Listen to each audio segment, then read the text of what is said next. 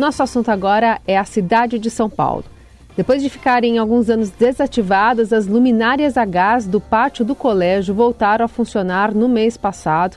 É, essas luminárias, que já foram sinônimo de progresso e modernização no centro aqui da capital, fazem parte de uma ação da prefeitura que é tema da nossa conversa agora com o subprefeito da Sé, Álvaro Camilo, que já está conosco. Obrigada pela presença por aqui, Camilo. Bom dia. Bom dia, Carol. Bom dia, Heisen. Bom dia a todos os ouvintes. Vamos falar um pouquinho desse carinho pela cidade. Bom, como surgiu então essa ideia de reativar os lampiões a gás e onde essa iluminação já pode ser vista para além do pátio do colégio, secretário? Então vamos lá. Hoje só no pátio do colégio, Carol. É um, foram restaurados, né, 18. Lá são 38 postes. Você tem ali no pátio do colégio, na área externa, você tem 12. Na área interna, é, desculpa, na área externa 26, na área interna 12. Foi um trabalho aí muito bacana da Congás, né, de recuperação. E aí, você falou agora há pouco em modernidade, né? Não conflita nada, deixar bem claro para todos nós aí, ouvintes, que a história deve ser preservada. Aliás, toda a cidade, todo o centro de São Paulo já está com 100% de luz de LED, muito melhor, né? Dura mais tempo, é uma luminosidade melhor. E agora, esse carinho aí de retornar o lampião a gás funcionando, ele acende automático pela manhã, desliga à noite e as pessoas podem visitar o centro, conhecer a história e conhecer esses lampiões a gás que foram instalados pela primeira vez lá em 1873. É um carinho aí pela nossa cidade, Carol. É, tem algum outro ponto, uh, Camilo, em que isso possa também ser reativado? Tem algum outro estudo nesse sentido também, além desse ponto histórico ali do pátio do colégio? Ah, sim, não, só no ponto do, no, só no pátio que tem a gás. Nós temos os postes históricos, né, pelo Viaduto do Chá, pela Praça da Sé, em outros locais da cidade, também diferente como tem na Galvão Bueno, né, são aqueles históricos e ornamentais, mas com a gás mesmo só ali no pátio do colégio. Aliás, assim, eu acho que não tem, eu não conheço outro lugar no estado de São Paulo que tenha ainda lampião a gás. Acho que esse é o único aí que restou, e bem no centro, né, onde nasceu a nossa cidade. Como é que essa ideia surgiu? E aí, como você mencionou, essa questão de não ter conflito né, em relação ao uso de um de, do gás, né? Uma coisa que a gente fazia muito tempo que não tinha convívio ali na região central da cidade. E com essa modernidade. O senhor falou que essas luzes apagam e, e acendem automaticamente. É, como é que isso é. Foi, foi feito e, e gerado ali? É, lá em 2000, mais ou menos em 2001, eles foram transformados em automáticos, né? Uhum. Até, até então precisava acender de noite e apagar de manhã. Daí foram transformados lá em, em forma automática, com fotocélula, e eles acabam ali ornamentando as cidades, né? E não, não carece ali de iluminação, Carol, porque tem toda a iluminação de LED. Essa é uma iluminação ornamental, né? Que fica tanto interna como externa. Uhum. Então, isso não conflita né, em nenhum momento por causa disso. Você tem, aliás, a iluminação de LED em alguns lugares da área centro, a gente até pediu ao nosso prefeito Ricardo Nunes, que tem investido pesadamente né, na recuperação do centro.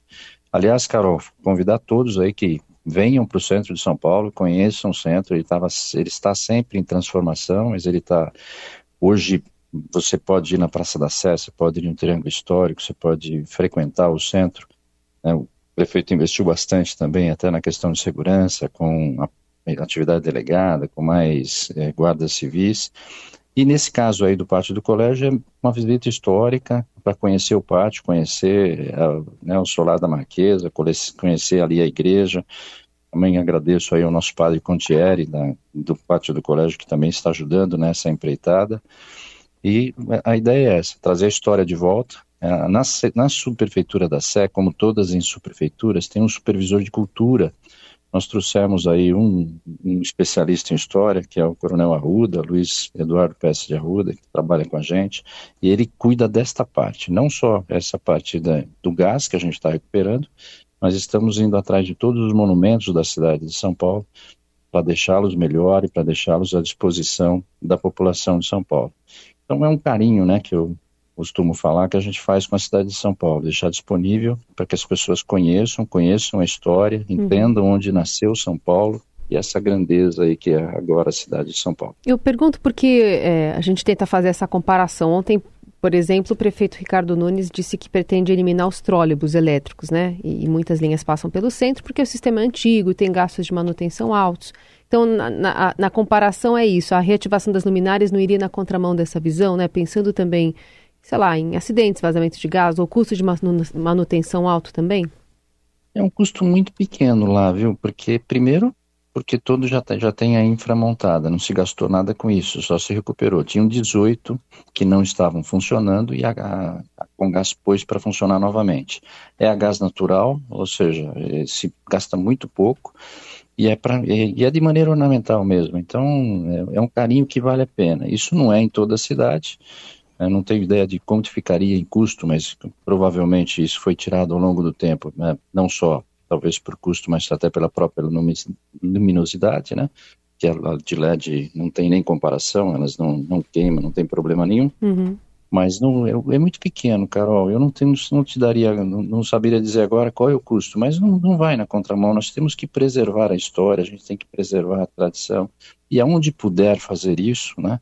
Os trólebus, por exemplo, estão sendo tirados pelo custo. O custo é altíssimo. E hoje você tem novas tecnologias que podem substituir.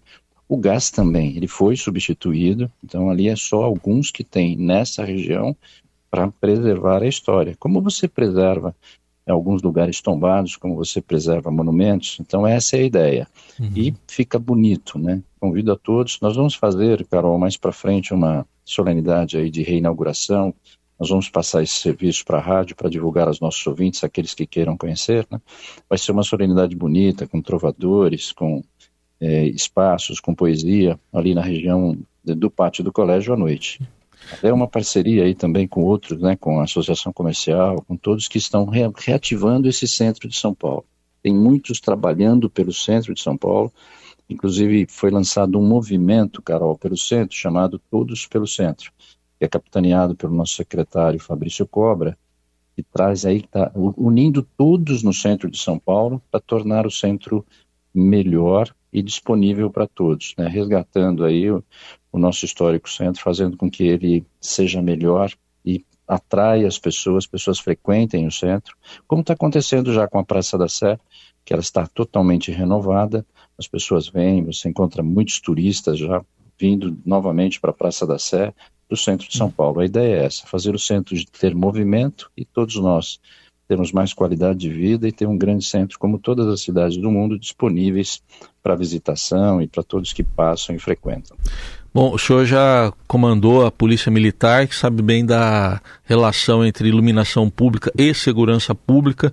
Como é que o senhor avalia essa questão hoje no, no centro da cidade em relação à segurança das pessoas que vão para o centro? Ah, sim, nesse quesito eu só parabenizo aí o nosso prefeito Ricardo Nunes todo o centro, 100% do centro está bem iluminado com iluminação de LED e dentro, como você bem falou, dentro da parte de segurança tem aí o quesito que a gente é, denomina como prevenção primária, que é aquilo que faz com que o crime seja evitado, né? entrando aí nas teorias da janela quebrada, de tolerância zero e de crimes de oportunidade, a iluminação é o principal fator inibidor do crime e ao mesmo tempo que traz qualidade de vida pela percepção de segurança que transmite para as pessoas. Você andar num lugar bem iluminado, bem sinalizado, um lugar limpo. O centro de São Paulo a gente fez também uma operação chamada Centro Limpo de coleta diferenciada de lixo. Quem anda pelo centro pode ver que melhorou tudo isso no centro de São Paulo.